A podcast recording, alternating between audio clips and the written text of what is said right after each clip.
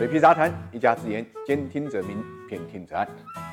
我们都知道很多事情啊是不比不知道，一比吓一跳。但是对比呢，还是需要建立在客观事实的基础之上的。最近呢，有个说法在网上非常流行，就是卖掉深圳的房子可以买下半个美国。传闻呢是这么说的：因为深圳的住房的总市值是一百五十一万亿人民币，美国的住房总市值呢是三十六万亿美金，折合人民币大概是二百三十四万亿，所以就有了卖掉深圳呢能够买下半个美国的说法。猛一看，这个好像没什么毛病啊，但这个数据可靠不可？可靠呢？我们知道，二零二零年中国的 GDP 才刚刚突破一百万亿人民币，深圳一个城市的房屋总市值就可能高达一百五十万亿吗？关于这个数字呢，网上从各种角度来计算深圳房地产总市值的都有，但是没有一个算法呢能够达到一百五十万亿人民币的，普遍呢都是三十万亿左右。其中大多数人比较认可的计算方式就是十五万亿的商品房加五万亿的城中村加十万亿的保障房加七万亿的商业地产再加五万亿的工业产。厂房大概等于四十二万亿，最后算出深圳不动产的总值呢，不会超过四十五万亿人民币。显然，现在卖掉深圳的房子，还是不能买下半个美国的。当然，深圳这座城市的发展是我们有目共睹的，未来也是我们值得看好的。不过，这个对比本身来讲，其实是没有多少意义的，因为中国的土地所有权呢归政府或者农村集体所有，土地供应是垄断的，而美国政府呢只占有美国土地的一半，另外一半呢归私人所有。住宅市场土地供应是多元化的，所以房屋价。价值对于每个国家来讲也不止一回事。正所谓价值与价格之间呢，不一定是划等号的。此外呢，也有人说中国的钱呢，大多是在房子上；美国人的钱呢，大多是在股市里面。而美国股市总市值是三十一万亿美金，折合人民币呢，大概二百零三万亿。所以说，卖掉深圳房产就能买下半个美国。其实，水皮第一次看到这样的新闻标题的时候呢，是吃了一惊的。为什么吃一惊呢？因为当年日本房地产泡沫破灭的时候呢，也有类似的说法，就东京的。整个的房地产的市值可以买下美国，这个说法出现之后呢，日本房地产泡沫就破灭了，房价从此一泻千里。所以一看到这个标题，水皮第一个感觉就是惊恐。其实呢，深圳房价呢有泡沫，这是肯定的，大家也都知道。但是呢，楼市的泡沫怎么处理，每个国家呢管理方式是不一样的，结局呢也不能一概而论。中国一直在不断的对房地产进行调控。就深圳来讲，限购限贷、提高利率、七幺五新政、新房限价等很多政策都在遏制。房价过快上涨，前两天又对楼市的调控呢再次加码，严格审查购房人的资格。所有的这一切，其实都是为了让房地产市场呢能够平稳过渡啊。换句话来讲，也是为了防止泡沫破灭以后呢，给社会啊造成太大的冲击。那么最理想的，当然就是一种慢杀期的一种方式，让这个泡沫在调控的时间和空间中间被慢慢的消化掉。